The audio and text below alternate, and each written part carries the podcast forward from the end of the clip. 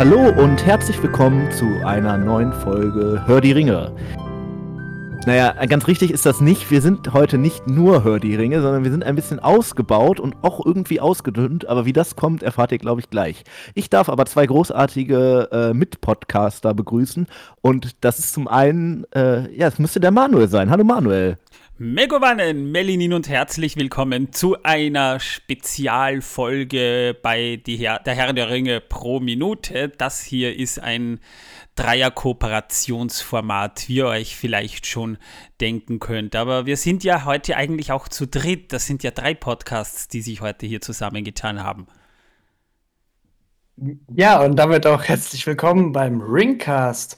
Max ist ja auch wieder dabei vom Ringcast und ja, Kooperation zu dritt. Es wird spannend. Was haben wir denn überhaupt heute zu besprechen, dass wir überhaupt so eine riesen Kooperation hier machen? Naja, ähm, ich glaube, das äh, haben wir schon, haben ja eigentlich alle schon irgendwie mitbekommen, dass äh, neue Herr der Ringe-Filme angekündigt wurden, aber nicht von irgendjemandem. Ja, genau. Also wir sind ja mal wieder hier tagesaktuell unterwegs und sprechen über ja, eigentlich die Meldung, die jetzt von, nennen wir es mal, äh, Nilan Cinema und Konsorten äh, am Freitag, glaube ich, durchs Internet äh, geisterte. Wenn ihr das hier heute hört, ist es vielleicht Montag, vielleicht auch ein Tick äh, später. Ähm, und ihr werdet bei uns jetzt ein bisschen geupdatet und wir haben auch noch ein bisschen was zu besprechen. Kurzer Hinweis, vielleicht wird das im Laufe der Folge äh, rauskommen. Das hier ist Version Nummer 2. Version Nummer 1 ist leider der Technik zum Opfer gefallen. Äh, also wenn wir die ganze gemacht. Zeit so Sachen sagen wie, ja, schade, dass das, äh, dass wir das, den Witz jetzt nicht nochmal komplett machen können, dann liegt es wahrscheinlich daran. Ja, ja. eigentlich wäre die Folge brandaktuell gewesen. Wir hatten nämlich Freitag ja. schon was aufgenommen. Richtig. Naja. Macht ja nichts. Wir machen es jetzt trotzdem. Ah, ja, vielleicht, dass wir kurz mal umreißen, worum es hier eigentlich geht, weil sich jetzt viele vielleicht denken, es gibt ja schon eine Serie von Amazon. Aber das ist, das ist ein anderes Tolkien-Universum als das Warner Brothers. Herr der Ringe-Universum, muss man fairerweise mal dazu sagen. Jedenfalls haben wir hier zwar den gleichen Namen, aber es sind trotzdem zwei verschiedene Franchises irgendwie. Das ist ja auch ein ganz anderes äh, Rechtepaket. Ähm, sollen wir noch mal kurz vielleicht ein Update geben, was ist eigentlich passiert?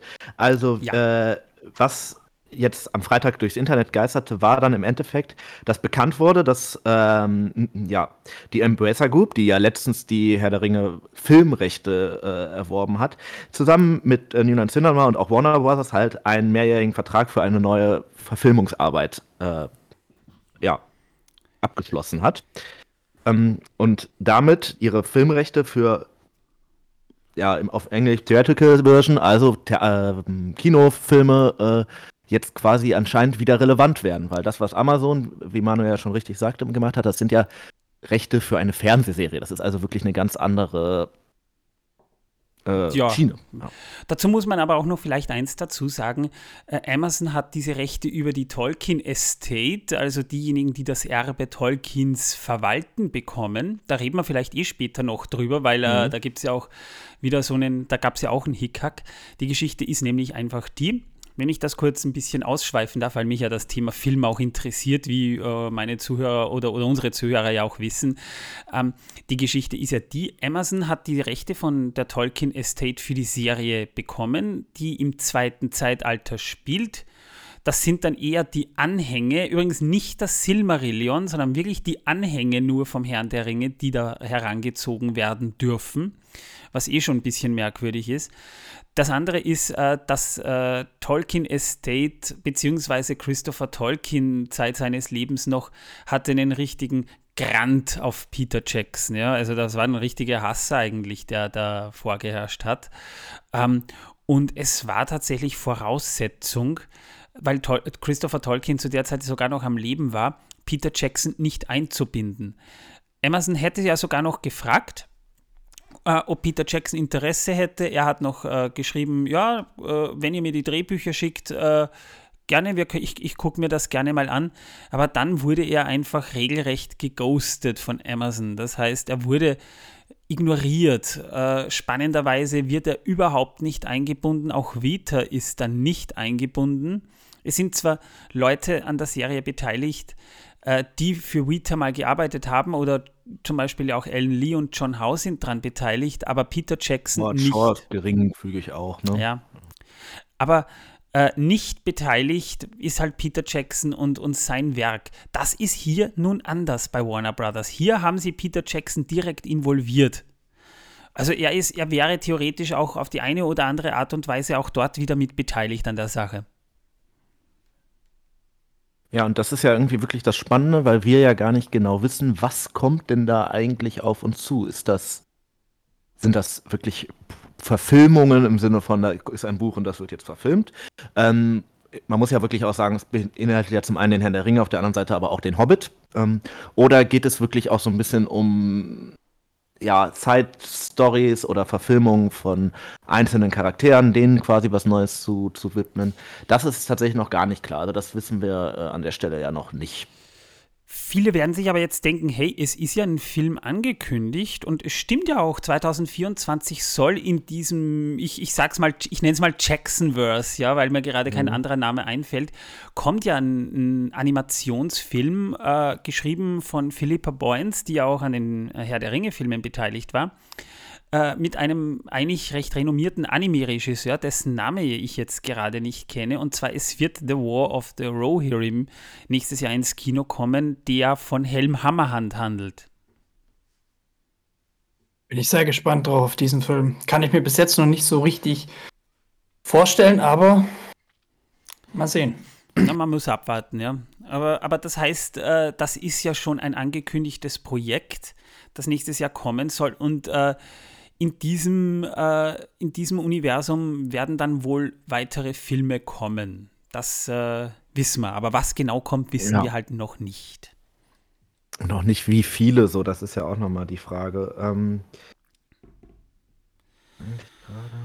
ja, ähm, berechtigter, berechtigte Skepsis vielleicht meinerseits, weil wenn ich denke, was sie, wie sie das, das Harry Potter-Franchise äh, mit diesen Fantastic Beasts-Filmen ausgeschlachtet mhm. haben, fragt sich halt, was machen die dann draus? Ja? Also wir haben gestern bei uns, bei unserer Aufnahme im Podcast schon drüber gesprochen, es würde zum Beispiel der Geschichte von Alatar und Palando den blauen Zauberern Tür und Tor öffnen. Da könnte man natürlich auch eine ganze Menge spekulieren. Ne? Da würde sich natürlich wahrscheinlich weniger Leute beschweren, als wenn es der, ähm, der Herr der Ringe an sich eigentlich ist. Ich habe gerade nachgeguckt, nur als kurzer Nachtrag. Der Regisseur von War of the Rohirrim ist Kenji Kamiyama. Ähm, das ist, glaube ich, ein bekannter Anime- äh, ähm. Ähm, das nur so am Rande. Äh, ich bin wirklich gespannt, was da kommt. Ich richtig wissen tun wir es nicht, aber ähm, während ja jetzt vielleicht der, äh, der, der, der Manuel hier mit seinem Podcast so das, das Filmische repräsentiert, ist Hör die Ringe hier natürlich so ein bisschen für die Spekulationen zuständig. Ähm, und äh, vielleicht sollen wir damit einfach mal äh, starten. Was glaubt ihr denn, was wäre gut verfilmbar? Also was wäre ein gutes, eine gute Story, die sie ähm, zeigen könnten? Der Manuel hat gerade schon Altar und Palando ange angedeutet. Äh, Max, was fändest du denn da äh, schön und sinnvoll? Also ich fände es ganz cool, wenn auch eben die mit dem blauen Zauberer, um mal kurz darauf zu kommen, äh, fände ich eine relativ interessante ja, Herangehensweise, weil wir haben dann wirklich neue Personen, die wir bis jetzt noch gar nicht gesehen haben. Oder das heißt, wir können komplett neue Schauspieler nehmen. Das heißt, wir müssen keine alten nehmen, die jetzt irgendwie den Charakter, sagen wir mal, geprägt haben. Sean Bean hat Boromir geprägt, Viggo Mortens hat Aragorn geprägt und so weiter. Ähm, das heißt, die, die, die können wir jetzt nicht mehr rannehmen. Also die sind 20 Jahre alt, äh, 20 Jahre älter. Und äh, da können wir wirklich neue Schauspieler ranziehen, wo wir trotzdem dann ähm, immer noch in der Mittelerde-Welt bleiben können. Ohne dass wir den Charakter durch den, durch den äh, Schauspieler verfälschen. Wir würden auch neue Länder kennenlernen. Denkt dran, die sind ja nach Osten gegangen. Wir könnten Ruhn, Kant sehen. Wir könnten da einige interessante Fässer aufmachen da drüben. Ja, und alles, was darüber hinaus noch geht. Ne? Also wir wissen ja vielleicht gar nicht, was ist denn hinter Ruhen. Ne? Das äh, ist sicherlich eine, äh, das gibt schon einiges her. Äh, ich persönlich könnte mir zum Beispiel auch vorstellen, ähm, dass sie auf äh, eine bekannte Figur gehen und die aber ein bisschen anders besetzen. Das könnte zum Beispiel Aragorn sein, dass sie also ähm, ja, der junge Saruman. Vorgeschichte zeigt. Der junge ja, genau. Saruman, genau. ja. Das wäre dann ja schon fast wieder Alata und Palando. Das wäre der Worst Case. ähm, Gollums Origin Story. Oh. Ja, ja ich habe da, ich habe da heute, muss ich ehrlich sagen, ich habe mich heute noch mal ein bisschen erkundigt. Habe ich drei Theorien beziehungsweise sowas gelesen, was, was vielleicht Sinn machen würde. Und da geht es eben, ähm, junger Aragorn wäre eine Möglichkeit, wie er damals im Bruchtal war oder sonst oh, was. ja. Mit, in, mit seinem falschen Namen, wie er dann halt aufgewachsen ist, wie er dann letztendlich rausgefunden hat, wer er eigentlich wirklich ist. Dann eben die Geschichte über die blauen Zauberer wäre interessant. Oder halt äh, The Origin of Gollum. Also wie wird Gollum zu der Person, die, oder zu dem Charakter, den er letztendlich in Herr der Ringe darstellt? Das könnte man sogar als richtig schön tragisch erzählen, weil über Gollum vorher ja nichts bekannt ist. Man könnte ihn tatsächlich so porträtieren. Er dürfte ja der Sohn der Großmutter des Stammes gewesen sein, weil das war ja eine, Matriarch, eine matriarchische Gesellschaft dort offensichtlich in den Schwertelfeldern. Und äh, er könnte total ein sympathischer Typ gewesen sein, so der Anakin Skywalker von Mittelerde sozusagen. Und dann ist ihm halt das mit dem Ring passiert. Und dann sagt der Gold, er hatte, hier ist der High Ground. Man könnte halt auch der Gold-Story verfilmen, aber da ist natürlich ganz, ganz viel Spekulation. Ne? Also ich finde Gollum gar nicht schlecht, was mir da noch gerade in den Sinn kam, aber ich glaube, das gibt ein rechte Problem mit äh, Nachrichten aus Mittelerde, wäre tatsächlich die Jagd der Ringgeister nach Gollum beziehungsweise dem, dem äh, Ring und wie sie dann am Ende ins Auenland kommen. Ähm, könnte man natürlich auch nochmal umdrehen. Gandalf und Aragorns Jagd ja. nach Gollum hätte natürlich auch eine ganze äh, Menge irgendwie, glaube ich, weil da kann man natürlich zum einen bekannte Charaktere zeigen, was sie, glaube ich, wenn sie es tun, auch irgendwie ein bisschen müssen. Äh, aber natürlich ist die Story doch nochmal ganz anders. Ähm, und das könnte, könnte ich mir auch irgendwie ganz cool vorstellen. Ja, einen gewissen Fanservice müssen sie bringen. Sonst kriegen sie auch die Leute nicht ins Kino. Also, okay, äh, es war ja, es ist ein kluger Schachzug von Warner Brothers gewesen, diesbezüglich ähm, die Rechte zu kaufen, weil die Leute gehen so oder so ins Kino, ja. nur weil es einfach Mittelerde ist. Aber du kannst natürlich, du hast die Chance, vielleicht einen richtig coolen ersten Film zu machen und dann gehen auch Leute wirklich in Film 2, 3, 4 und wie viel es dann auch immer noch weiterhin gibt. Ne? Ja, wobei, wobei, wenn sie die Rechte haben äh, für, die, für die Bücher Der Hobbit und Der Herr der Ringe ist halt die Frage, haben sie die Rechte für das dritte Zeitalter? Denn dann könnte man genauso gut die Geschichte äh, um den Krieg gegen Angmar erzählen oder der Bürgerkrieg in Gondor, als äh, die äh, Häuser sich untereinander bekriegt haben, der Krieg gegen die Wagenfahrer, was eine spannende Epoche eigentlich war. Genauso wie der Untergang von Arnor, also der Untergang von Arnor Anuminas, der Krieg gegen den Hexenkönig in Fornos, das, da, da wären Möglichkeiten, da wäre alles dabei. Hobbits könnte man dann auch bringen, äh, die ja gerade sich im Auenland angesiedelt haben. Da gäbe es auch Möglichkeiten für eine richtig gute epische Geschichte. Das ist ja zumindest in den Anhängen zu großen Teilen drin. Äh, ich glaube, dass das wahrscheinlich auch abgedeckt ist. So würde ich es verstehen. Wobei die Frage ist natürlich, wie viel haben sie denn auch an den Anhängen die Rechte? Ne? Die gehören ja eigentlich mit zum Buch, aber was sagt der, was sagt der Deal irgendwie? Ne? Ja, aber es weil ist halt eigentlich müssten sie es haben, weil sie haben ja auch damals schon beim Herr der Ringe-Film Aragorn und Arwen, was ja eigentlich auch wirklich wenig in der Haupthandlung stattfindet, ein bisschen rübergezogen in den Film. Also denkbar wär's. Denkbar wäre es. Und es wäre vielleicht gar nicht mal so uninteressant, sowas zu sehen, weil das würde auch, ähnlich wie mit Alata und Palando, ist ja die gleiche Epoche fast, könnte man sagen, mhm äh, vielen neuen Charakteren Tür und Tor öffnen, die man da einführen könnte. Auf jeden Fall. Was mich auch noch interessiert, also wo ich auch noch den, den Mehrwert draus sehen würde, wäre ähm, zeitgleich zu Schlacht von Pelennor-Feldern die Schlacht auch im Norden, wie Dold Guldur ausrückt und wie der Erebor belagert wird mhm. und so weiter und auch also äh, Schlacht von Mittelerde 2 einmal verfilmt sozusagen. Dann, äh. ja, von mir aus. ja, so eine quasi Obwohl eine Side-Story. Spielverfilmungen immer ein bisschen kritisch sind. So eine Side-Story zu den Filmen meinst du? Also so ähnlich wie äh, dieses Spiel, wie hieß dieses eine Computerspiel da von EA Games, wo sie auch eine Side-Story aufgemacht haben? The Third Age, glaube ich, hieß das, das dritte Zeitalter. Ja, das kann sein. Das ja, ich, ich, ja, ja, ja, ja, das, äh, ja. Aber das, das wäre natürlich auch eine Idee. Äh, wenn wir schon bei Filmen sind, muss natürlich jetzt hier äh, einmal Honorable Menschen natürlich auch Shadow of Mordor. Äh, äh, oh. also mit, God of War. Ich, ich, ich, ich werfe die Titel von den beiden immer durcheinander, weil es auch sehr ähnlich ist, ähm, erwähnt werden. Aber das wäre natürlich auch noch eine Idee, die man verfilmen könnte. Obwohl, ich da, glaube, obwohl ich da glaube, ähm, wir hatten auch schon darüber besprochen, also in unserem in unserer neuesten Folge, die jetzt rauskommt, ist äh, auch schon, da haben wir auch kurz darüber gesprochen, meinem Thema. Da hatte mein Kollege Bernd ein gutes Thema darauf, äh, warum sollten Sie auf, ihre, auf eine Fanfiction zurückgreifen, wenn Sie ja die Rechte fürs richtige Buch haben? Ja, und die Rechte für die Fanfiction haben sie ja wahrscheinlich gar nicht, ne?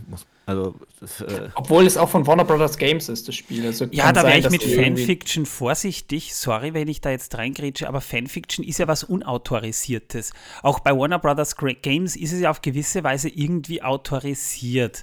Also eine Fanfiction würde ich das nicht nennen, weil das ist eigentlich dem, dem Spiel, kann man jetzt halten davon, was man will, eigentlich auch nicht würdig. Weil dann könnte man auch die Herr der Ringe-Serie von Amazon als Fanfiction bezeichnen und so einfach ist das dann halt nicht, ne? Ja. Also es gibt ja, natürlich Leute, die das tun, aber das ist natürlich eher eine, eine Polemik, ne, um das ja. äh, zu äh, charakterisieren. Ähm, ja, das wäre wär, wär ja so ein bisschen das, was wir uns wünschen. Habt ihr also, was natürlich auch passieren könnte, äh, ich sag mal, wie wahrscheinlich haltet ihr es, dass sie dann tatsächlich diese Rechte jetzt verkauft haben, um äh, wirklich einen neuen Herr der Ringe-Film zu drehen? Null. Ist das im Bereich des Möglichen? Null. Nein. Nee. Nein. Warum sollten sie? Warum sollten sie was neu verfilmen, was so perfekt ist? Jetzt, äh, das ist ja gerade für Warner Brothers auch eine, eine, perfekte Sache eigentlich, so ein Film. Das, warum sollen sie ihren eigenen Stoff, mit dem sie so erfolgreich waren und immer noch sind, eigentlich jetzt nochmal neu verfilmen wollen? Ja, sicherlich war, ja. Ich sehe das ähnlich. Wo ich es mir vorstellen könnte, das ist jetzt ein Gedanke, der mir neu gekommen ist, ähm, wäre natürlich wir wissen, die Herr der Ringe-Filme sind absolut untoppbar. So, ich glaube, da sind wir uns ja einig. Filme, wo das allerdings ein bisschen kontroverser gesehen wird, ist natürlich der, äh, die, nennen wir es mal, der Vorgänger, der Hobbit. Ähm, mit dem Film sind ja tatsächlich nicht alle Menschen auf der Welt zufrieden. Ähm, da wäre ja vielleicht eine Neuverfilmung eher schon eine Idee.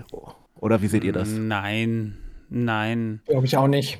Nein, ich meine, man kann von den Filmen halten, was man will. Ich gebe zu, ich mag die ersten beiden Filme. Ich finde sogar, dass der zweite Teil der bessere ist von den ersten beiden. Der dritte, ja, ich, ich glaube, da sind wir uns einig, der ist auf viele Art nicht, nicht gut. Also, ja.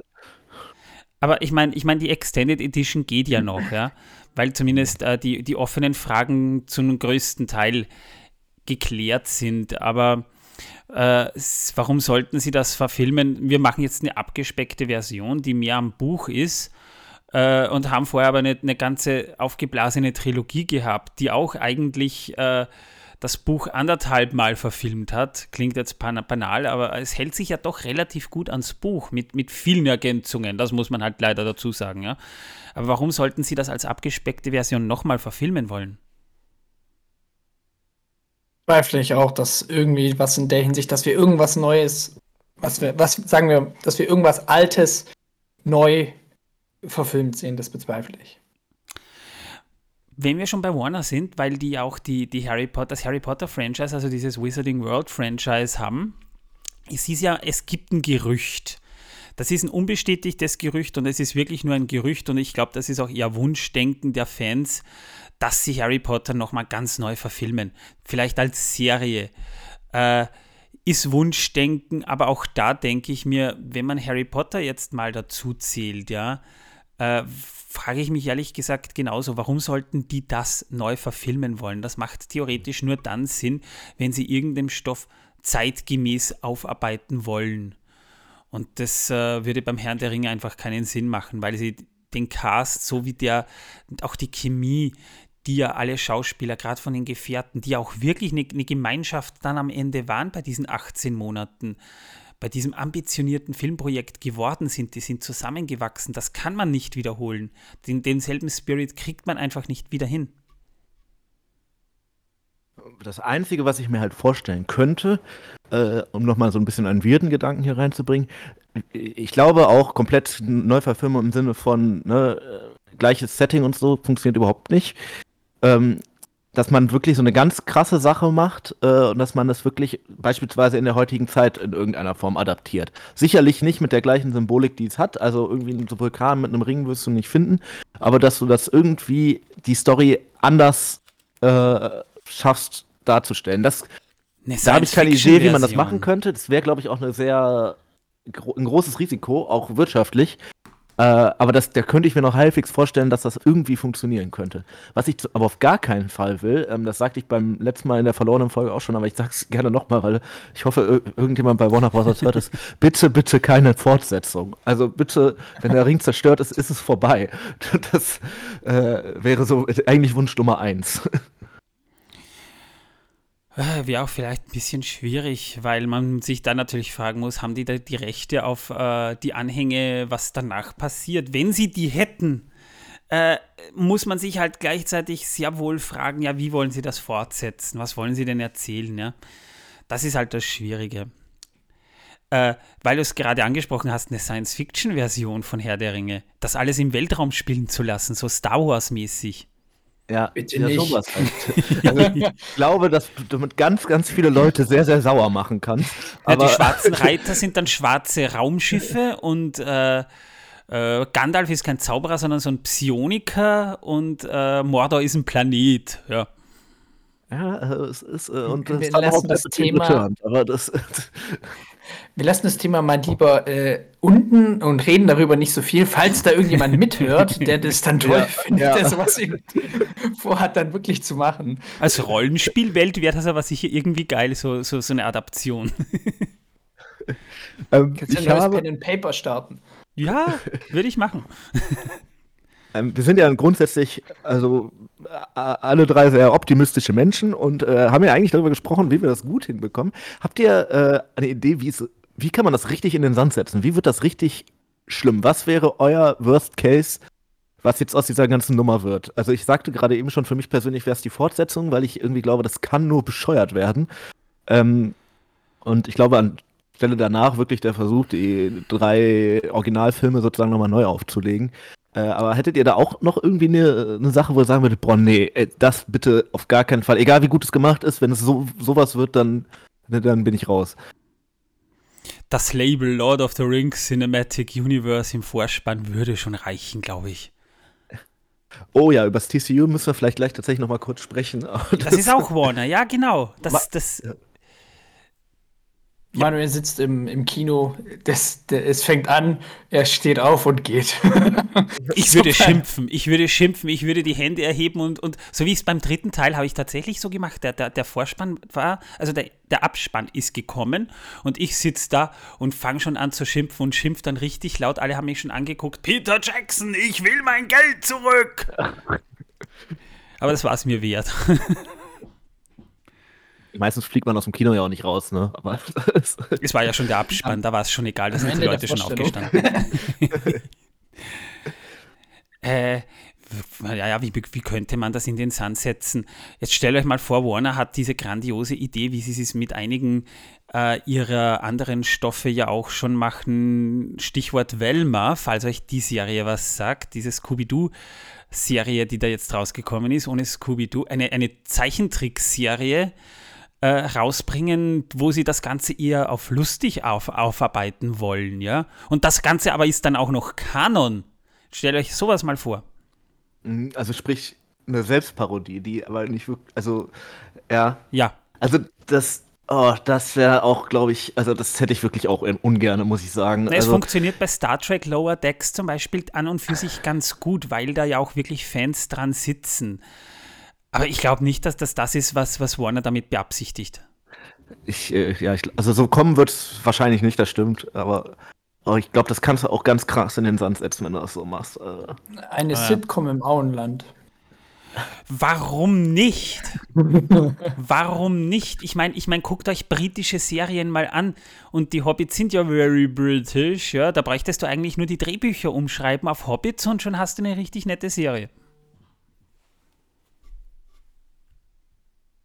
Ja, ja? eigentlich gar nicht. Warner Brothers hört zu. Aber ich glaube, sie wollen ja Kinofilme rausbringen, keine Serien. Ja, ja. Ja, ich glaube, sie dürfen auch nur filmen. Also die Rechte sind ja die, das sind ja die wirklich die Filmrechte. Der Hintergrund ist ja auch so ein bisschen, dass die Filmrechte gar nicht äh, wirklich mehr im Bereich des Tolkien Estates lange waren, sondern im Gegensatz zu dem, was sie an Amazon verkauft haben, ja wirklich schon länger weg waren. Das ist ja auch einer der Gründe, weswegen Peter Jackson das überhaupt erst so machen konnte, wie er es gemacht hat. United Artists.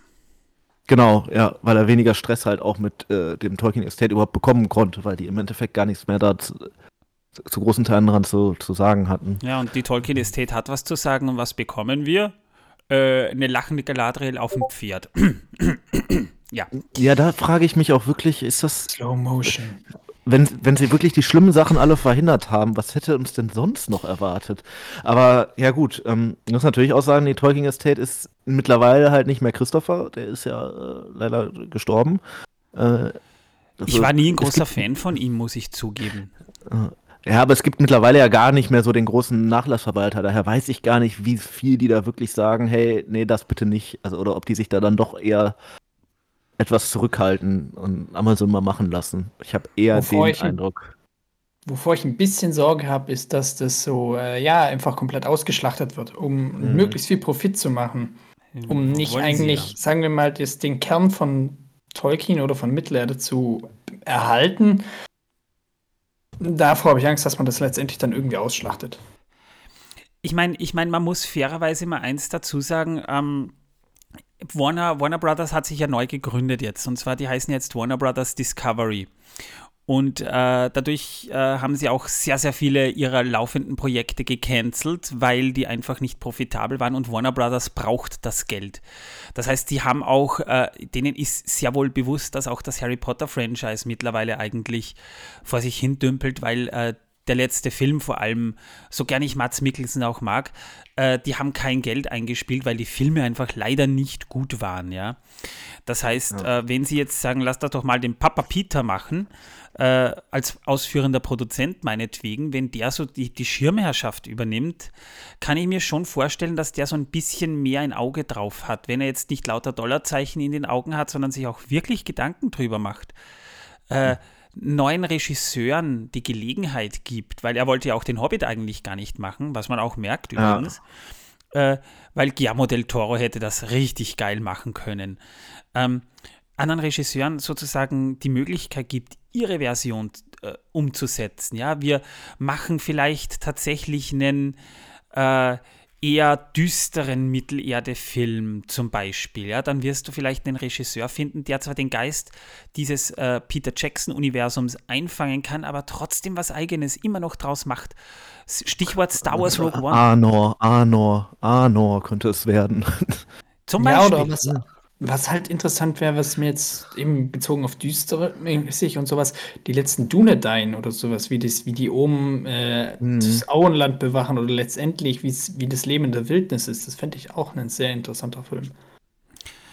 Oder die Geschichte, wie sie äh, in der Epoche, wo die ersten Hobbits das Auenland besiedeln, wie sie vielleicht mit diesen Widrigkeiten klarkommen müssen. Die Geschichte vom Bullenrassler Tuck wäre cool übrigens, ja. Ähm, äh, da gäbe es schon Möglichkeiten. Ja, der lange Winter. Also da ist sicherlich einiges. Ich glaube, dass dein Punkt, äh, den du gerade sagtest, mit äh, dass Peter Jackson, wenn er dabei ist, sich auch einen guten Gefallen damit tun würde, das nicht wieder selber als Regisseur zu machen, da bin ich völlig dabei.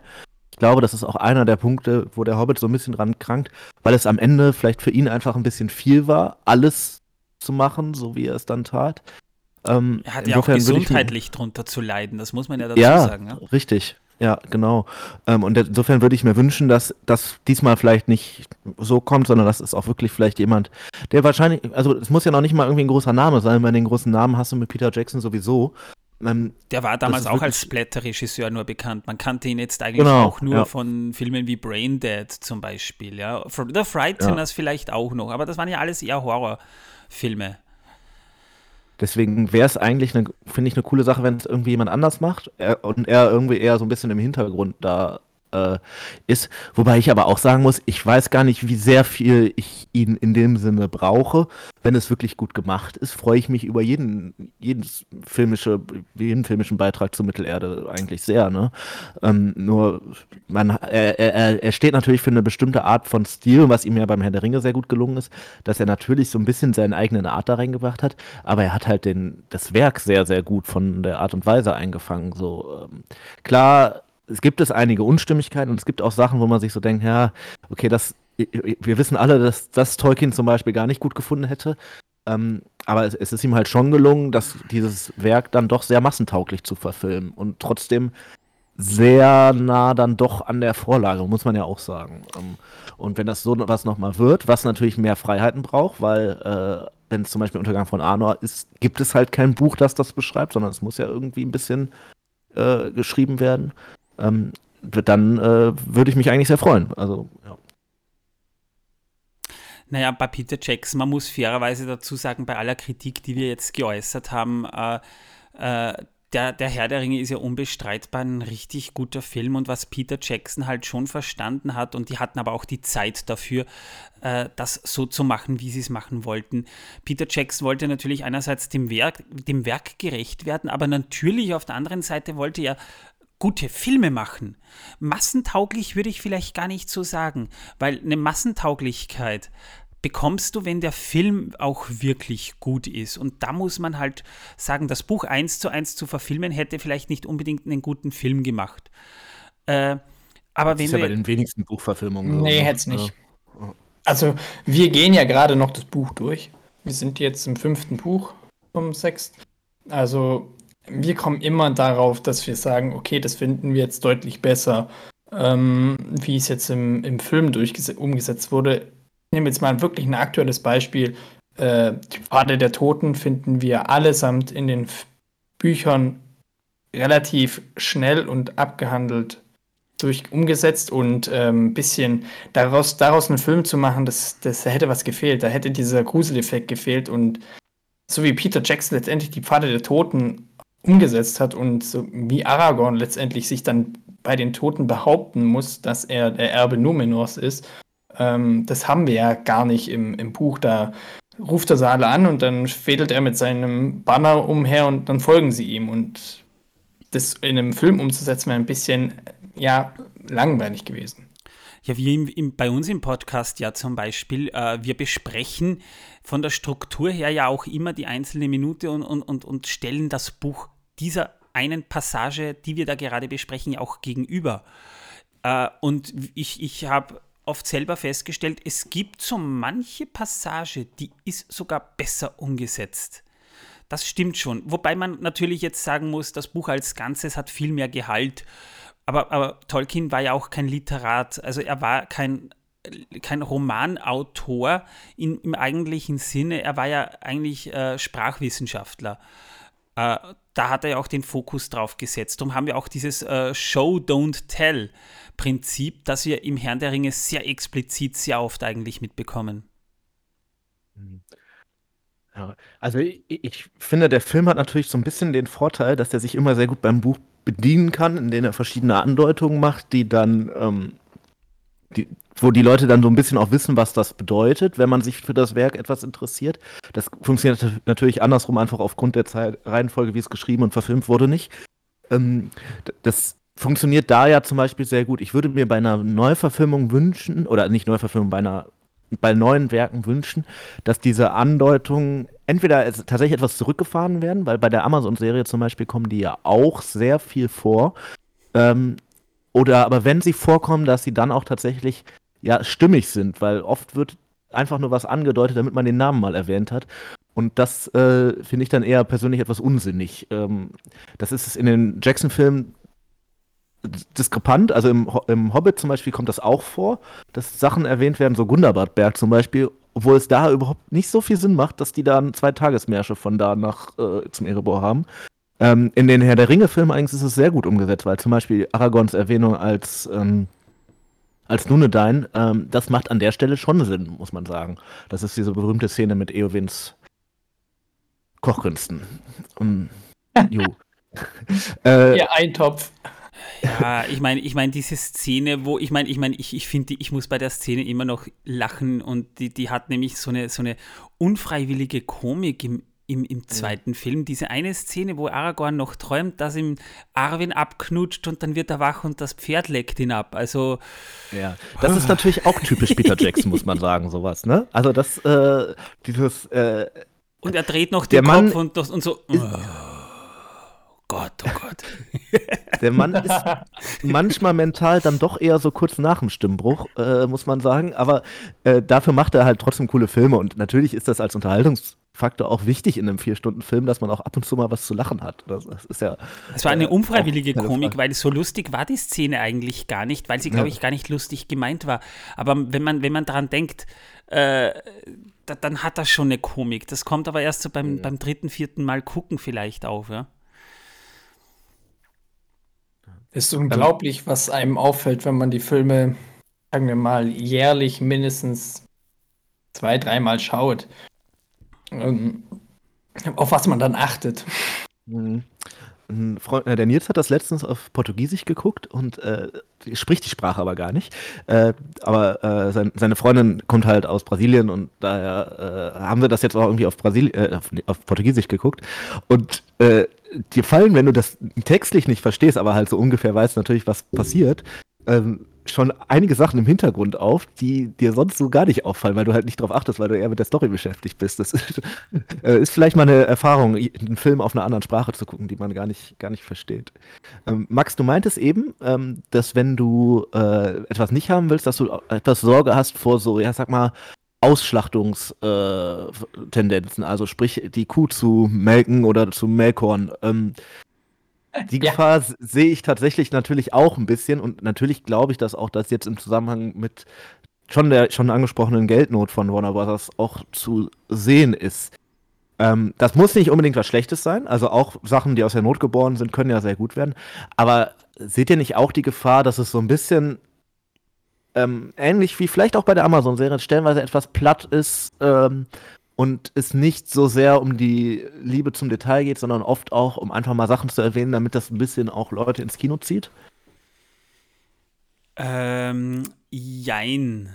Äh, wir haben auf der einen Seite, das ist nämlich jetzt ein richtig, geil, ein, ein richtig geiler ähm, Hint, den du mir da gerade gibst. Wir haben auf der einen Seite. Immer gerne. Immer, wir haben auf der einen Seite ja äh, wie diese zwei großen Fantasy-Serien jetzt rausgekommen sind. Ne? Also The Rings of Power und House of the Dragon. Auf der einen Seite hast du Amazon mit The Rings of Power, ein, ein äh, Prequel, kann man ja sagen, das sich zwar sehr an die Fans anbietet, aber was eigenes sein will, aber letztendlich nichts anderes bietet. Letztendlich kann man sagen, als Fan-Pleasing äh, leider nicht sehr gutes Drehbuch, muss, muss man halt leider dazu sagen. Ähm, sehr viel Anbiederung eben an die Fans durch so, hey, wir, haben ne, wir brauchen einen Gandalf in der Serie. Macht zwar hinten und vorn mhm. keinen Sinn, aber wir, wir haben hier Meteor Man.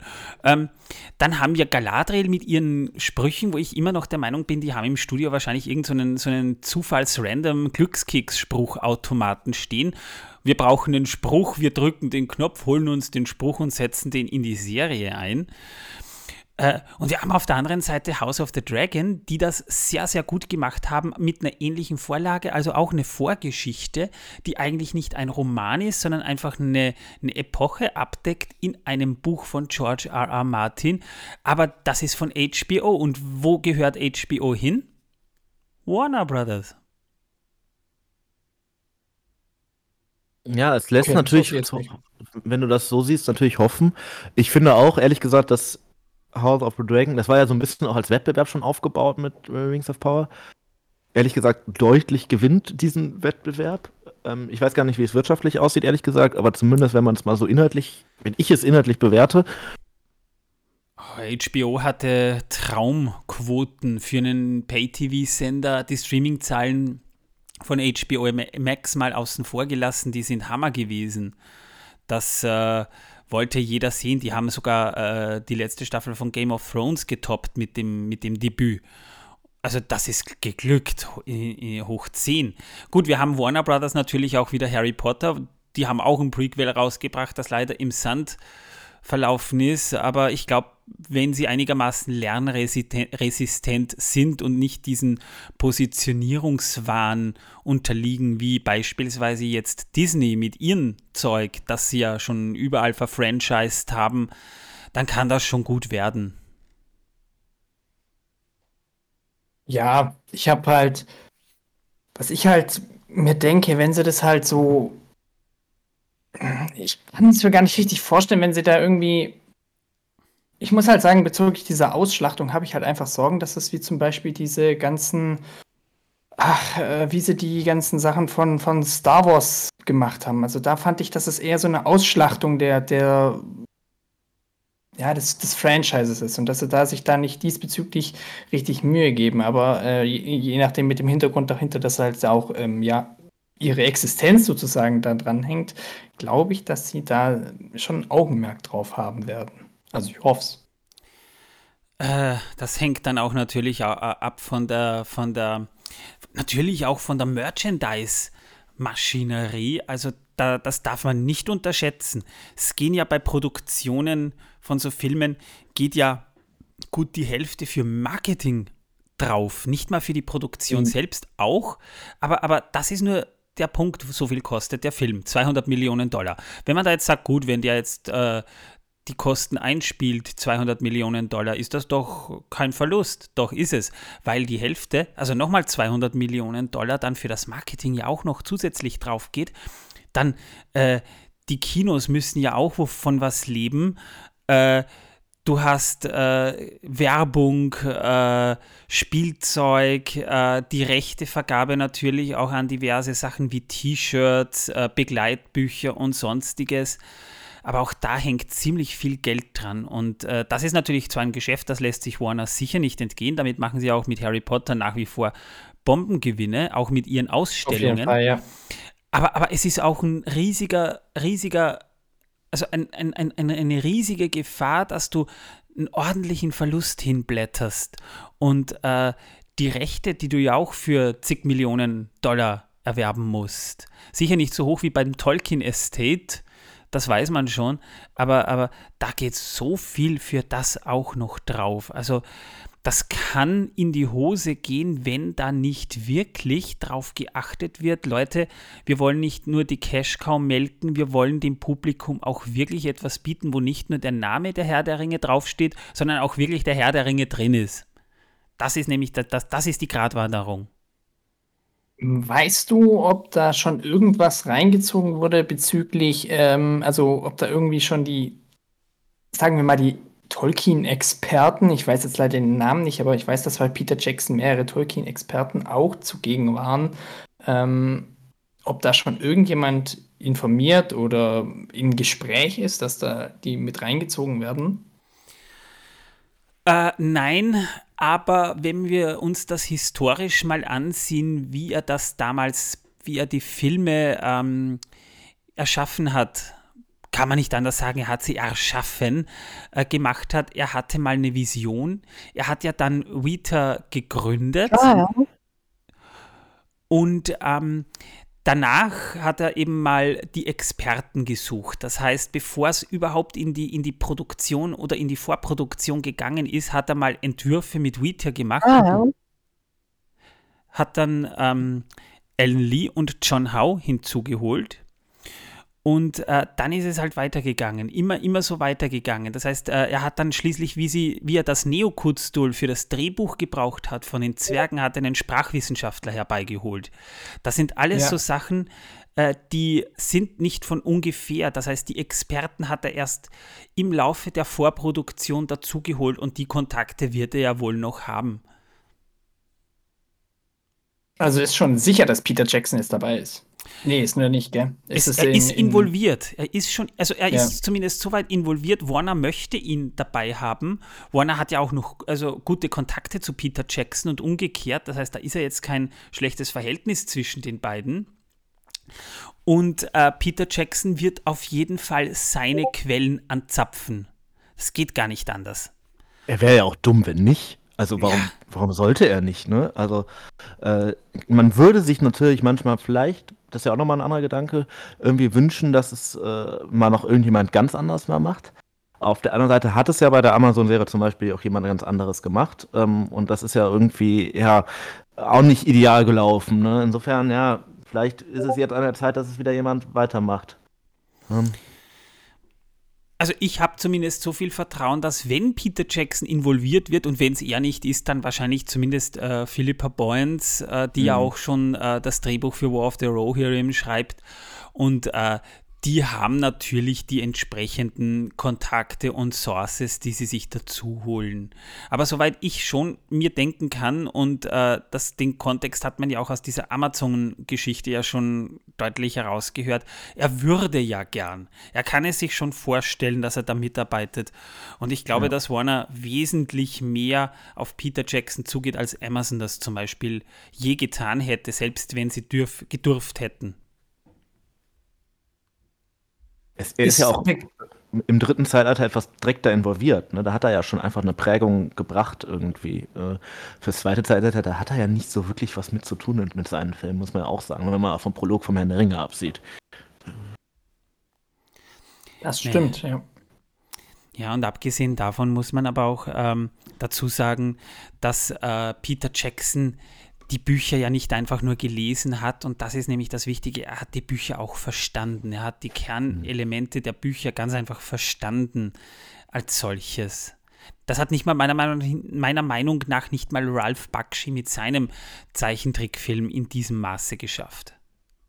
Ja, es, da gibt es übrigens auch natürlich ein paar Leute, die das anders sehen. Ne? Ich würde dem aber auch sagen, dass der Punkt nicht falsch ist, weil er natürlich äh, einige Sachen anders als im Moose sind. Und es gibt auch ein paar Sachen, die sind irgendwie ein bisschen seltsam, ehrlich gesagt. Was zum Beispiel diese Faramir-Story angeht, finde ich, ist es ein bisschen übertrieben dargestellt. Ja. Aber die großen, wichtigen äh, Punkte, ne, die sind ja dann doch wirklich eigentlich alle auf dem Point. Und das ist ja immer ein gutes Indiz dafür, dass da doch auch ein gewisser, dass jemand weiß, das ist jetzt wirklich äh, wichtig, auch für die Aussage des Werkes und so weiter.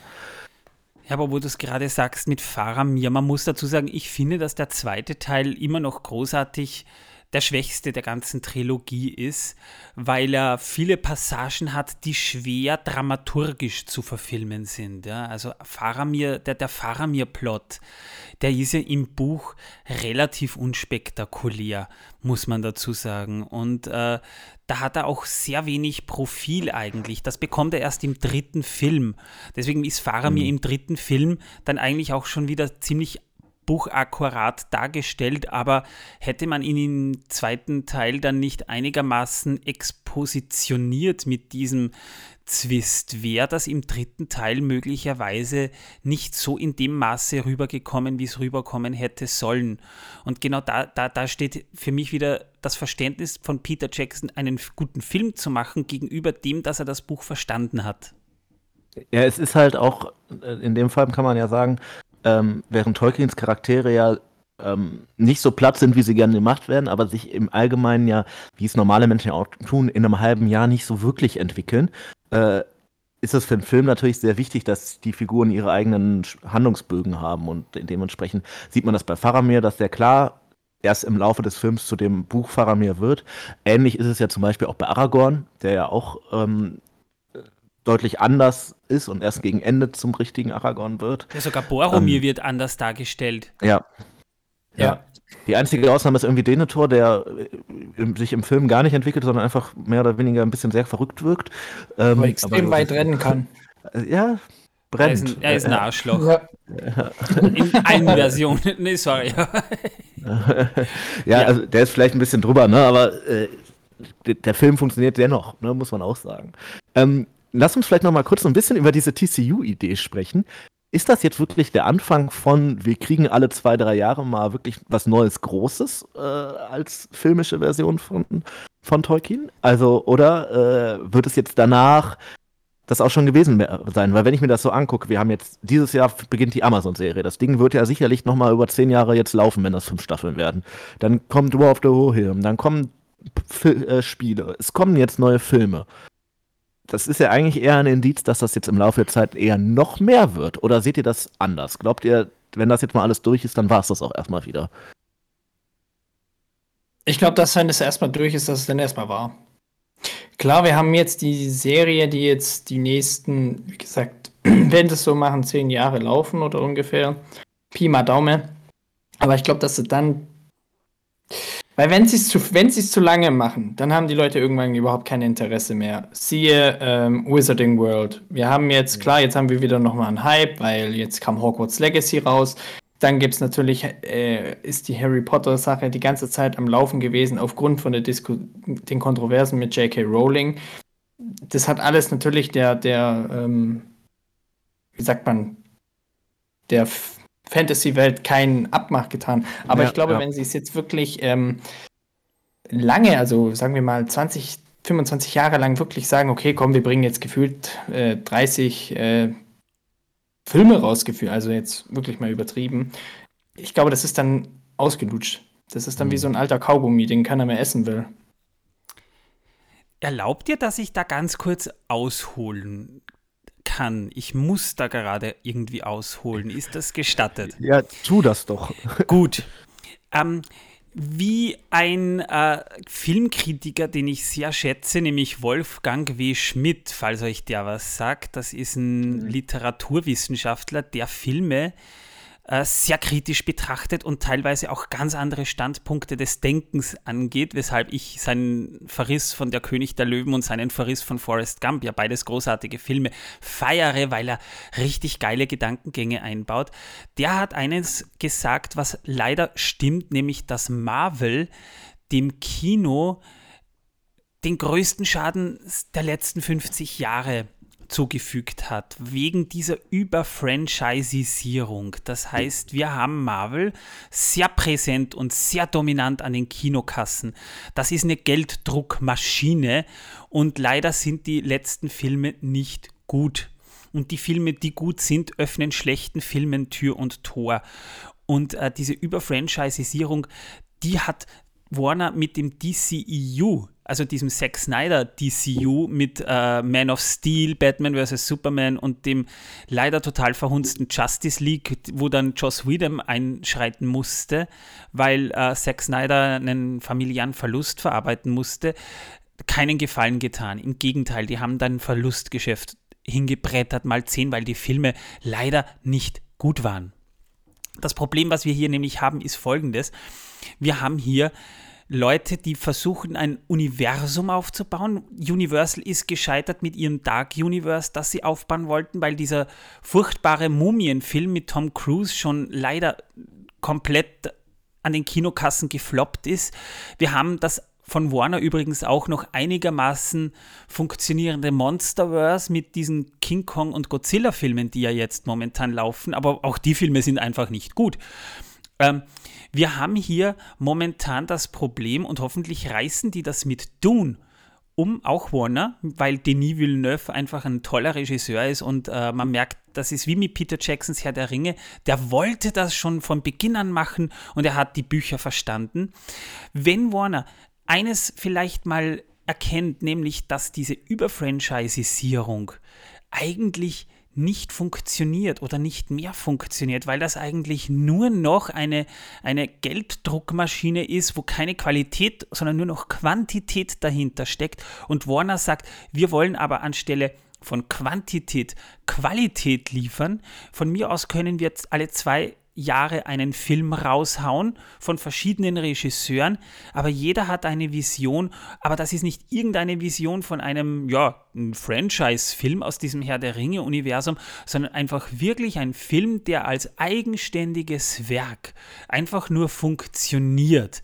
Dann kann es klappen. Dann könnte Warner nämlich einen, einen, eine Trendumkehr bewerkstelligen, nämlich wieder zu Filmen, die einfach auch wirklich Qualität haben und für die man gerne ins Kino geht. Das hoffe ich. Das wünsche ich mir.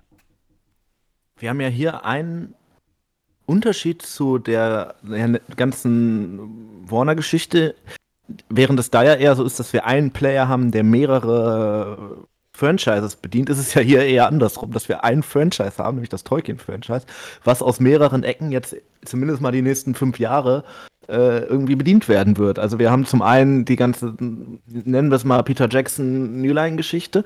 Ähm, Amazon hat damit überhaupt nichts zu tun, aber natürlich prägen die auch den Eindruck des ganzen äh, Franchises, weil das weiß ja der normale Zuschauer jetzt, also der macht sich das ja nicht so bewusst, hey, das ist eine ganz andere so Sache, sondern es wird Leute geben, die sagen, hey, lass heute mal äh, ein paar Folgen von der Serie gucken und irgendwie einen Film oder so. Und dann äh, wird es da sicherlich nicht unbedingt so offiziell, aber es wird in den Köpfen der Leuten schon Ver Ver Vermischungen geben. Und das ist etwas, was natürlich sehr schwierig werden kann. Es kann der ganzen Sache aber natürlich auch irgendwie so eine Art fruchtbare Konkurrenz äh, geben. Ich muss ehrlich sagen, dafür müsste zum Beispiel die Amazon-Serie auch einfach noch ein bisschen zulegen, weil. Um einiges zulegen. Das, die müssten. Ja. Aber vielleicht ja. ist es ja jetzt für die auch noch mal so ein, so ein Weckruf, dass die wirklich noch mal was an dieser Serie tun müssen, weil ähm, die haben nun mal jetzt die Rechte. Sie wären irgendwie auch ein bisschen dämlich, das jetzt nach einer Staffel einzustellen. Dafür war es dann vielleicht doch ein bisschen teuer.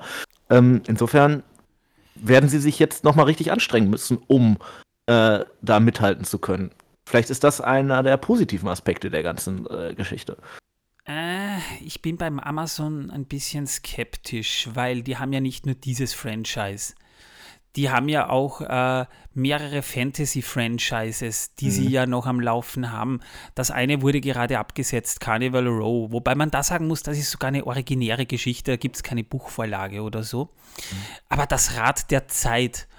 Und es tut mir ja in der Seele weh, was sie aus diesem wunderbaren Fantasy-Stoff gemacht haben. Und da sind teilweise ja genauso die Crewmember beteiligt.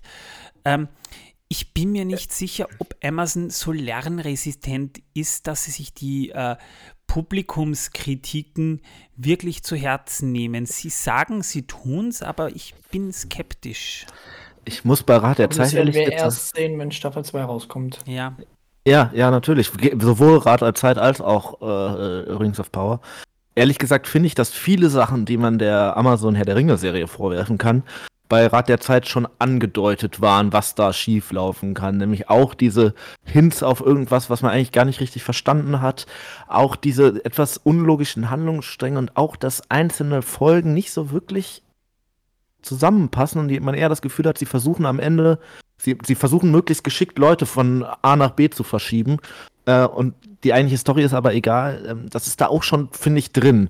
Ähm, die Rat der Zeit-Serie hat irgendwie, ja, ich muss fast sagen, mich irgendwie noch ein bisschen mehr gecatcht als die Rings of Power-Serie.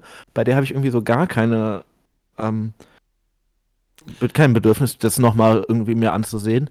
Die Rat der Zeit-Serie habe ich wenigstens zweimal gesehen, Hast aber trotzdem äh, ist es was, ähm, äh, ja, ich habe das Buch, also ich habe nicht alle Bücher gelesen, das ist ja einige. Ja. Ähm, aber ich, ich habe äh, tatsächlich ähm, zumindest den Teil, wo äh, um den es im Endeffekt in der Serie geht, das ist ja so mehr oder weniger ein Buch, wobei da auch große Teile fehlen. Ähm, mhm. Äh, ja, gelesen.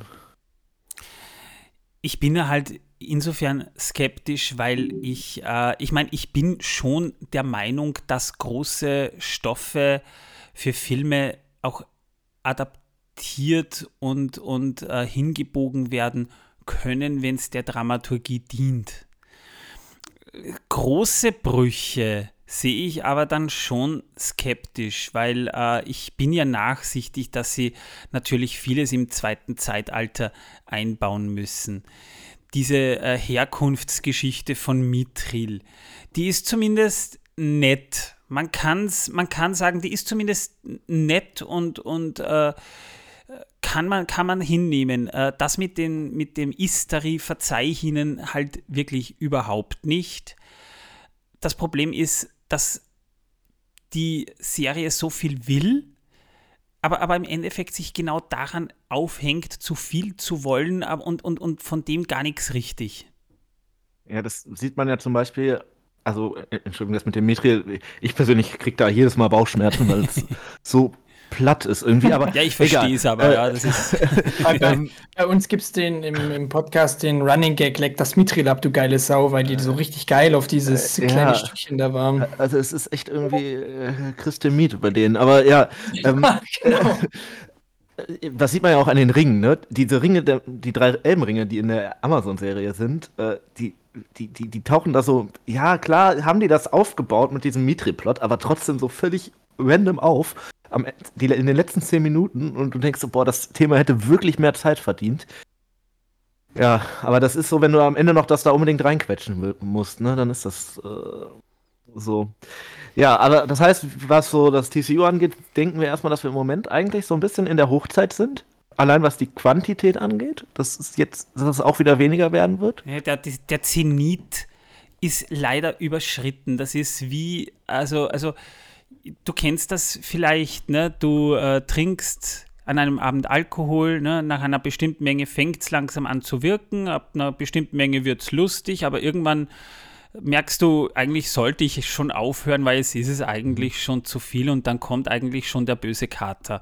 Und kurz mhm. da sind wir davor gefühlt. Also ich glaube, alleine, dass zum Beispiel Disney schon äh, komplett äh, Projekte, ich will jetzt nicht sagen einstampft, aber nochmal einer Qualitätsprüfung unterzieht, das ist eh schon ein Armutszeugnis eigentlich, dass ähm, äh, Warner James Gunn einstellt, der einen Soft-Reboot macht, der nach dem, was ich mitbekommen habe, jetzt auch nicht unbedingt nach etwas klingt, wonach ich jetzt unbedingt scharf bin, die aber gleichzeitig noch mehrere Projekte am Laufen haben, die jetzt zwar DC gehören, aber nicht im selben Universum spielen und das einfach weiterlaufen lassen unter Elseworlds. Elseworlds, also The Batman, Joker bekommt ja einen zweiten Teil, weil das waren Standalone-Filme, die für sich gesehen sehr erfolgreich waren und auch wirklich gut sind, da bin ich mir nicht ganz sicher, ob Warner wirklich weiß, wo sie den Fokus hinlegen sollen. Ich meine, James Gunn mhm. ist, ist, ist ein cooler Regisseur und er hat ein Gespür für solche Sachen, aber ich bin mir nicht sicher, ob äh, Warner Brothers sich da nicht auch verzettelt hat, ehrlich gesagt. Ich glaube, das Problem durch diese ganzen Franchises ist natürlich so ein bisschen, dass alles sich irgendwie miteinander bedingt. Ne? Wenn die eine Serie schlecht läuft, äh, wird das Auswirkungen auf die Produktion von anderen Serien haben. Genauso gut. Äh, etwas, was gut läuft, kann natürlich auch ähm, guten und schlechten Sachen wieder Tür und Tor öffnen. Ja, ähm, das wie gesagt, wenn jetzt zum Beispiel die, die mit Ring, mit Rings of Power, sagen wir mal, die läuft jetzt nicht gut, kann ich mir vorstellen, dass es natürlich auch Auswirkungen aus, auf die Warner Bros. Sachen haben wird. Im Gegenteil, die Serie war für Amazon wirklich ein durchschlagender Erfolg. Gut, muss man dazu keine sagen, Frage, ja. Mhm. auch wegen des Marketings natürlich. Mhm. Äh, und äh, Amazon will Geld, will, will das Geld, das sie dafür ausgegeben haben, ja irgendwie zurückhaben. Sprich, Abonnenten. Das hat bei der ersten Staffel gut funktioniert. Ob es bei der zweiten Staffel funktioniert, das ist dann nämlich die große Frage. Werden sie bei der zweiten Staffel einen Einbruch haben, weil sie die Leute von der ersten Staffel schon die Schnauze voll haben? Oder werden sie trotzdem gucken? Das kann man jetzt noch gar nicht sagen. Nee, es ist leider, ähm, ja, es wird sich daran, wird sich auch ein bisschen der Erfolg der ersten Staffel dann am Ende messen, ne? wie die zweite Staffel dann am Anfang angenommen wird. Ähm, ja, was mir aber halt, das, was ich damit halt meine, wenn jetzt sagen wir Staffel 2 in die Hosen geht und Staffel 3 ge gefühlt kaum noch jemand schaut oder sonst was, haben die Leute oder hat der Großteil der Leute dann überhaupt noch Lust, überhaupt was aus mhm. Mittelerde zu bekommen, auch wenn es von Warner Brothers kommt? Ja, ja, klar, Oder das bedenkt sich. Ja, ja, das ist nicht falsch. Ja. Also, ich glaube, dass das, in, sagte ich ja eben, ne, in den Köpfen der Leuten wird das schon zusammengeworfen werden. Ne? Das ist, äh, denke ich, dann schon so. Ja, es muss man auch dazu sagen, da kommt es dann auch viel auf einerseits mal auf das Marketing an, aber natürlich andererseits ja auch auf die Mundpropaganda, weil äh, natürlich Ant-Man and the Wasp Quantumania hat, hat die schlechtesten Bewertungen eines Marvel-Films bis dato bekommen. Ich habe ihn schon gesehen, gerechtfertigt, aber äh, trotzdem war der noch zwei Wochen lang hat er jetzt mal Avatar abgelöst an, den, an, an Box Office. Temporär, nicht insgesamt, sondern temporär. Das heißt, die haben diese Kosten relativ safe eingespielt, auch wegen der Streaming-Auswertung in der Zukunft noch. Also finanziell ja.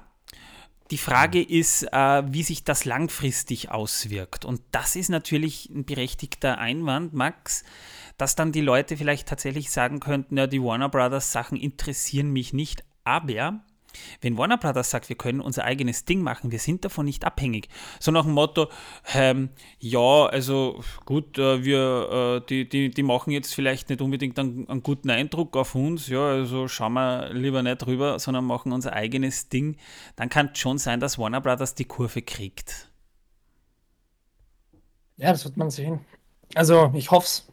Also wenn, wenn die Filme gut sind und äh, wovon ich jetzt mal hoffentlich, also hoffe ich jetzt mal, davon gehe ich jetzt mal aus.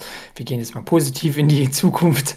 Ähm, dann äh, hoffe ich natürlich, dass das so ist, dass Warner Brothers sozusagen ihr eigenes Ding dreht. Hm. Müssen und nicht Sie. abhängig von den Erfolgen, Schrägstrich Misserfolgen äh, anderer Unternehmen ist. Ja, das müssen oder können sie ja sowieso machen. Das ist ja das, das Tolle daran, dass Warner Brothers jetzt eigentlich mehr oder weniger. Das ist wie, wie mit Sonys Spider-Verse und dem MCU. Sony hat ja die Rechte zum Beispiel auf die Spider-Man-Figuren. Ja, sie haben Spider-Man den MCU ausgeliehen und wir haben ja auch den Film mit diesem äh, Cross Crossover der verschiedenen Spider-Männer, den ich persönlich übrigens furchtbar finde, aus guten Gründen meiner Meinung nach. Aber jetzt haben wir natürlich die ganzen Filme in diesem Spider-Verse, Venom, äh, Morbius, die vor allem Morbius furchtbar ist, ist auch Marvel, aber Disney kann trotzdem noch, noch äh, ihr, ihr Ding durchziehen und äh, ist halt fraglich, ob, da, ob das MCU aufgrund dieser furchtbaren Sony-Filme wirklich drunter leidet. Ja, das wird sich wahrscheinlich auch erst noch zeigen, ne? Ähm, das hätte man schon mitbekommen. Also das ist, glaube ich, ja. eher Ja, aber ich glaube, dass Marvel einfach so ein riesen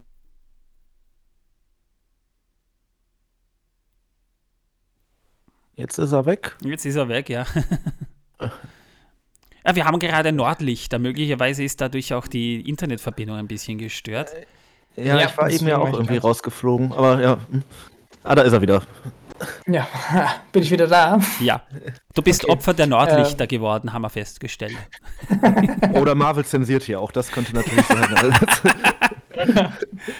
Marvel ist drin. Ja. Äh, was, was von mir ist angekommen? Das erste Wort.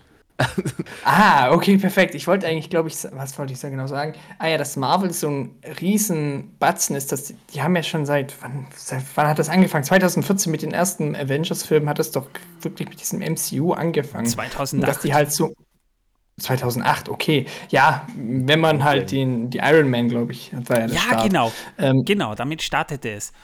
Und Avengers 1 war 2012. Also ab den 2010ern ging okay. das stetig bergauf. Genau. Und diese lange Zeit hatten ja wirklich viele gute Filme. Also ich bin auch, ich bin auch ein Mensch der gewesen, der gesagt hat, oh geil, da war ich in drei Monaten in drei verschiedenen Marvel-Filmen drin. Ja, ich, ich, auch. Äh, ich bin auch ein Opfer dieser. Ja, was, was ja auch Spaß gemacht hat. Man muss dazu sagen, die Filme waren auch unterhaltsam. Aber ähm, wo ich glaube, dass, dass Marvel in dieser Hinsicht halt einfach ein deutlich ein größerer äh, Block ist als, Warn als im Gegensatz zu Warner Brothers. Wenn wir jetzt Sony und Marvel im Gegensatz stellen, denken sich die Leute, ja, okay, die Figur von Spider-Man ist ja eine Marvel-Figur. Okay, vielleicht sind die Rechte bei Sony, ist mir egal. Ist, trotzdem ist es eine Marvel-Figur. Und dass man da dieses, diesen Diskrepanz hat, dass die Leute immer trotzdem sagen, ja, okay, die Sony-Filme sind vielleicht schlecht, aber die Marvel-Filme sind halt trotzdem gut. Genau, ähm, aber, aber drum, drum würde ich das mit Vorsicht genießen. Und da, dazu muss man auch sagen, wir wissen jetzt noch nicht wirklich, was kommt, was möchte, was hat Warner vor und wie sieht, angenommen jetzt 2026 kommt der erste große Herr der Ringe-Film raus. Äh, wie sieht denn dann die Kinolandschaft aus? Äh, was, wie viele Leute gehen denn dann so grundsätzlich noch ins Kino, ne? Na, das wird wahrscheinlich eh eine, eine sehr große Zahl sein. Also das Kino wird nicht sterben, auch durch das Streaming nicht.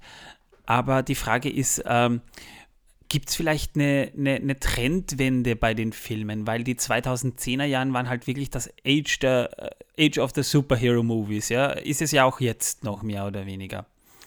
Nur mittlerweile äh, fangen die Leute halt schon wirklich an, die Schnauze voll zu haben. Nicht zuletzt auch deswegen, weil die Qualität massiv darunter leidet. Die Frage ist, was kommt nach? Was äh, wird vielleicht das nächste große Ding sein, wonach sich die Kinos orientieren? Wir erinnern uns ja noch, der Herr der Ringe hat eine Fantasy-Welle ausgelöst. Wir hatten dann plötzlich irrsinnig Gut, viele ja. Fantasy- und, und Historienfilme mit viel Massenszenen, ja. Also Filme wie, wie Troja wären ohne der Herr der Ringe wahrscheinlich gar nicht so in die Masse zustande gekommen, mit diesen Massenszenen aus dem Herrn der Ringe. Wir hatten dann so Sachen wie Aragon. Oh Gott im Himmel. Aber diesbezüglich ist mir auch äh, was eingefallen. Es ist ja eine Aragon-Serie geplant. Ja. Und diesbezüglich könnte es natürlich sein, wir, kommen, wir bekommen jetzt in, mit Game of Thrones, hat es ja angefangen, jetzt die Rings of Power, wird immer mehr Fantasy, finde ich, löst eher die Superhelden ab. Was ich jetzt persönlich äh, für gut empfinde, weil ich bin eher der Fantasy-Mensch. Im Serien es ist so ein bisschen Return of the Fantasy vielleicht, könnte man sagen. Oder ja, aber nicht zuletzt dank Game of Thrones. Mehr Epic. Also ich habe irgendwie den Eindruck, dass Game of Thrones zum Beispiel ist natürlich auch ein bisschen Fantasy, aber ist ja so von der Art und Weise eher auf wirklich viele verschiedene Charaktere, viele, viele verschiedene Charakterstränge angelegt und weniger wirklich auf die, ähm, auf wirklich so Magie in dem eigentlichen Sinne. Natürlich lebt das auch so ein bisschen davon, dass das ein absoluter Schocker war. Ähm, ne, weil da halt Sachen passiert sind, die sonst eher weniger in Serien passieren.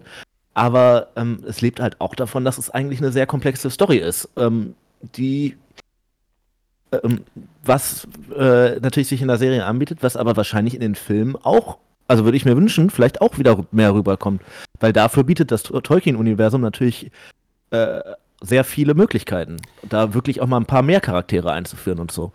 Das läuft aber parallel sowieso schon aufgrund vieler Fantasy-Serien, aber die laufen halt alle so ein bisschen, also, also nicht, von, nicht vom Erfolg her, sondern von der Popular Popularität her im Schatten von Marvel mit. Also wir haben ja nicht nur äh, House of the Dragon jetzt momentan am Laufen oder The Rings of Power am Laufen, die ja die großen Serien, Dinger letztes Jahr waren. Also jede Marvel-Serie äh, hat nicht diese, diesen Impact im Serien- und Streaming-Universum mit diesen diversen Streaming-Diensten, wie sie The Rings of Power oder House of the Dragon hatte. Das waren die großen Dinger. Dieses Jahr kommt Percy Jackson.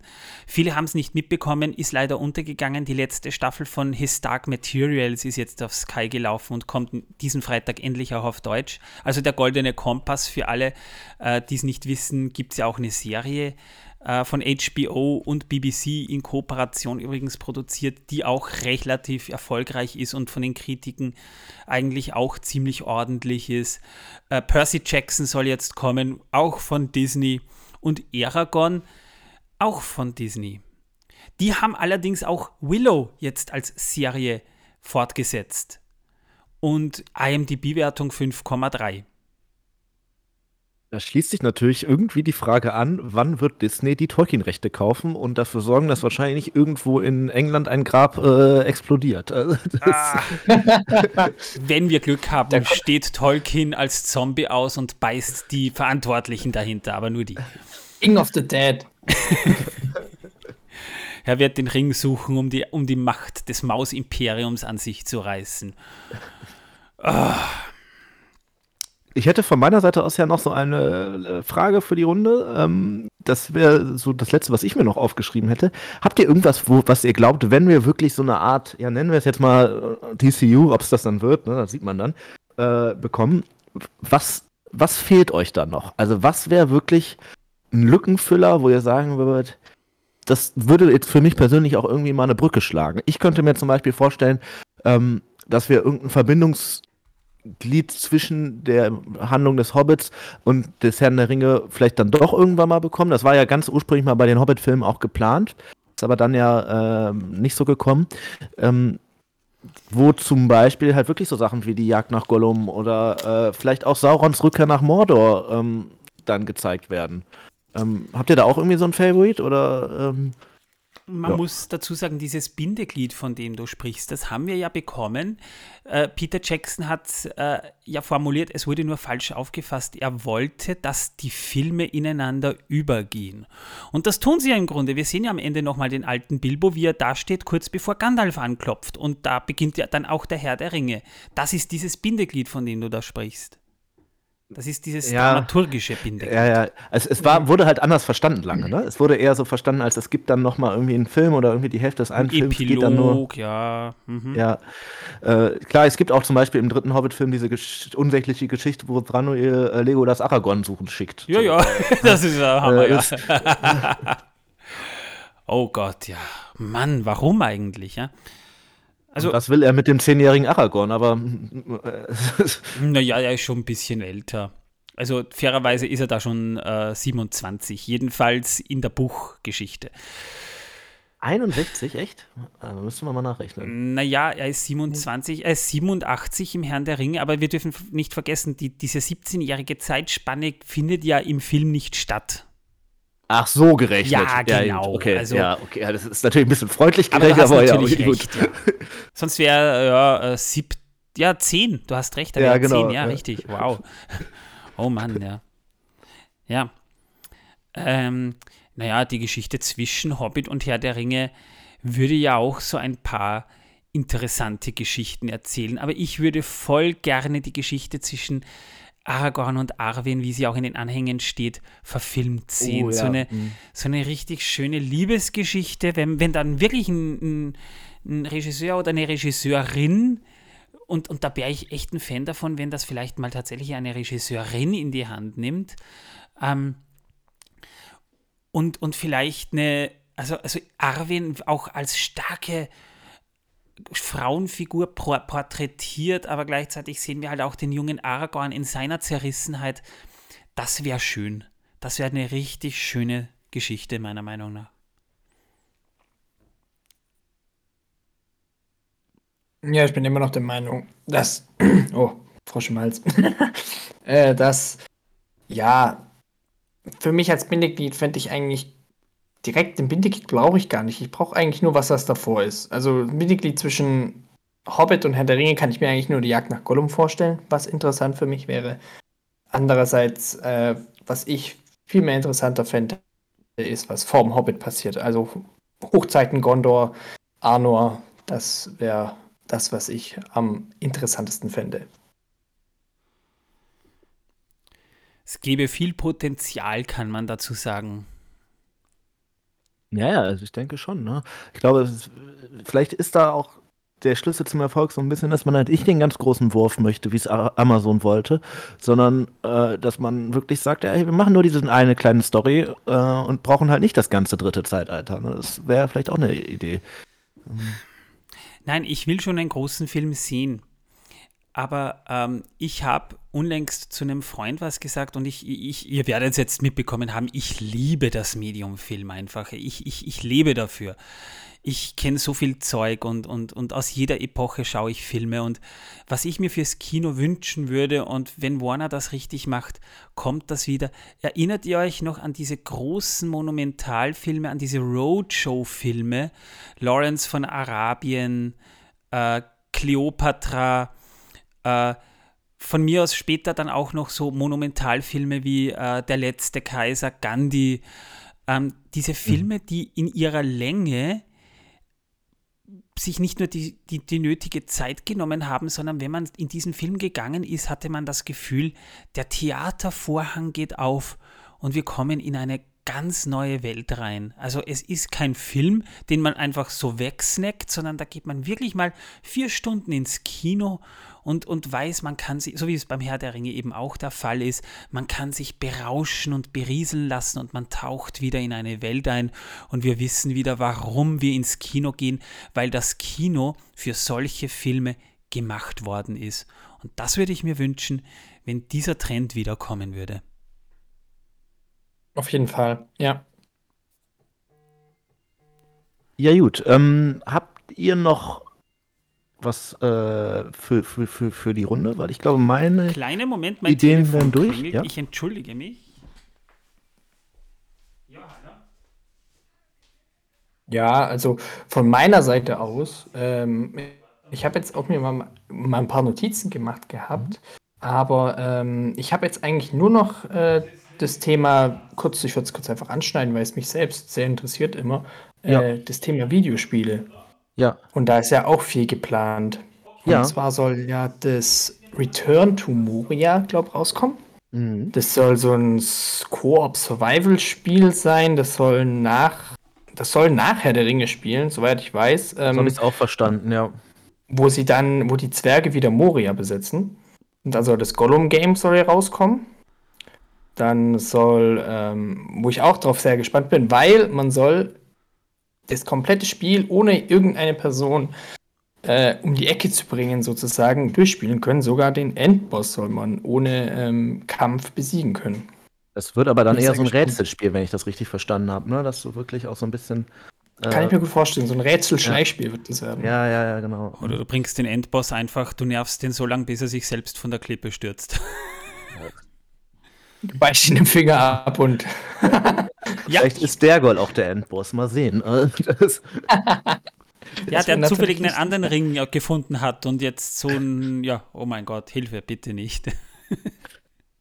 Ja, ich weiß gar nicht, wie sehr das sich mit den Filmen befruchten würde oder ob das dann nicht doch oft, also ehrlich gesagt, wenn du einen Film drehst, gehst du ja so ein bisschen auch immer davon aus, dass du auch Einnahmen aus weiterem Marketing und so weiter äh, drehst. Ja, Manuel hat es auch eben ja schon mal angedeutet. Und natürlich sind auch so Computerspiellizenzen und so eine potenzielle Einnahmequelle. Das heißt, es kann gut sein, wenn da jetzt wirklich ein erfolgreicher Film kommt, dass dann es da auch irgendwann ein Spiel zu gibt. Ne? Das ähm, hatte ich jetzt nicht Lieber so als andersrum. Meistens ist es eher ja. schwächer, wenn die Filme, wenn Filme in Videospiele verfilmen.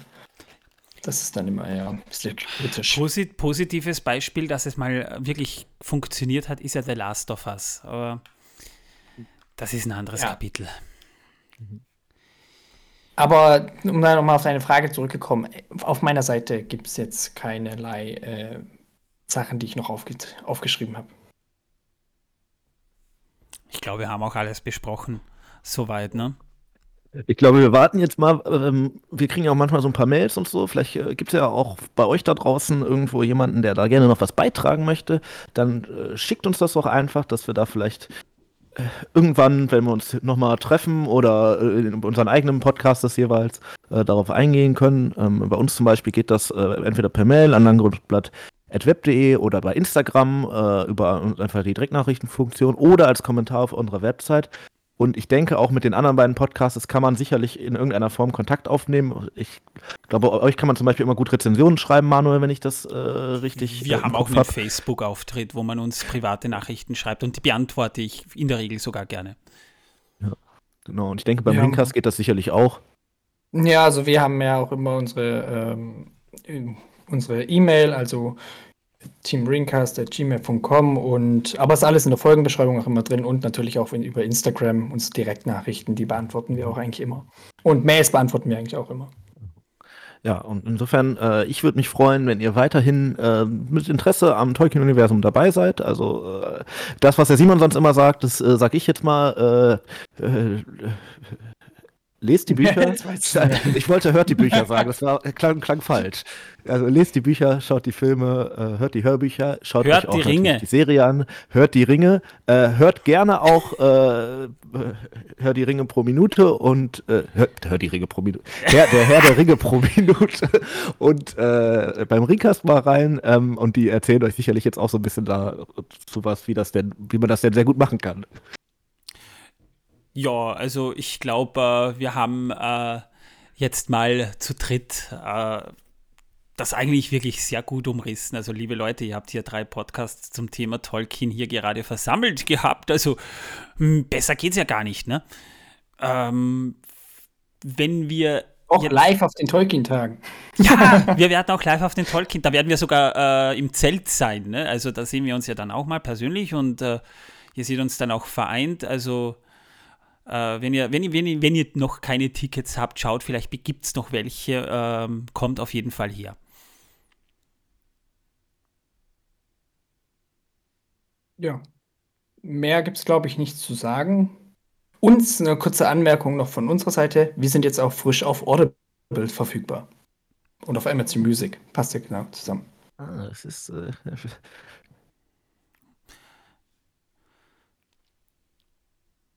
Ja, dann äh, bleibt mir eigentlich nur zu sagen, Dankeschön fürs Zuhören. Ähm, ich würde mich freuen, wenn ihr beim nächsten Mal auch wieder reinschaltet. Bei uns, bei Hör die Ringe, ein unerwarteter Podcast und bei den anderen beiden. Und äh, ich würde mich an dieser Stelle dann äh, verabschieden. Äh, macht es gut.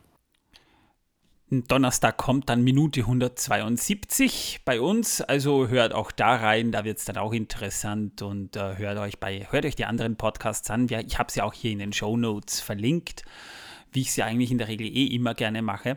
Und hört da rein. Ich sag mal ciao. Dann bleibt es nur noch bei mir und uns oder euch auf Wiedersehen zu sagen. Es hat mir sehr viel Spaß gemacht mit euch beiden. Bei uns geht's, heute ist Montag, morgen Dienstag, wieder morgen früh geht es weiter mit dem fünften Buch. Wir befinden, gehen auf die Pfade der Toten. Mal sehen, was da alles so passiert. Hört bei den anderen mal rein, da kann ich nur sagen, macht's gut. Ciao.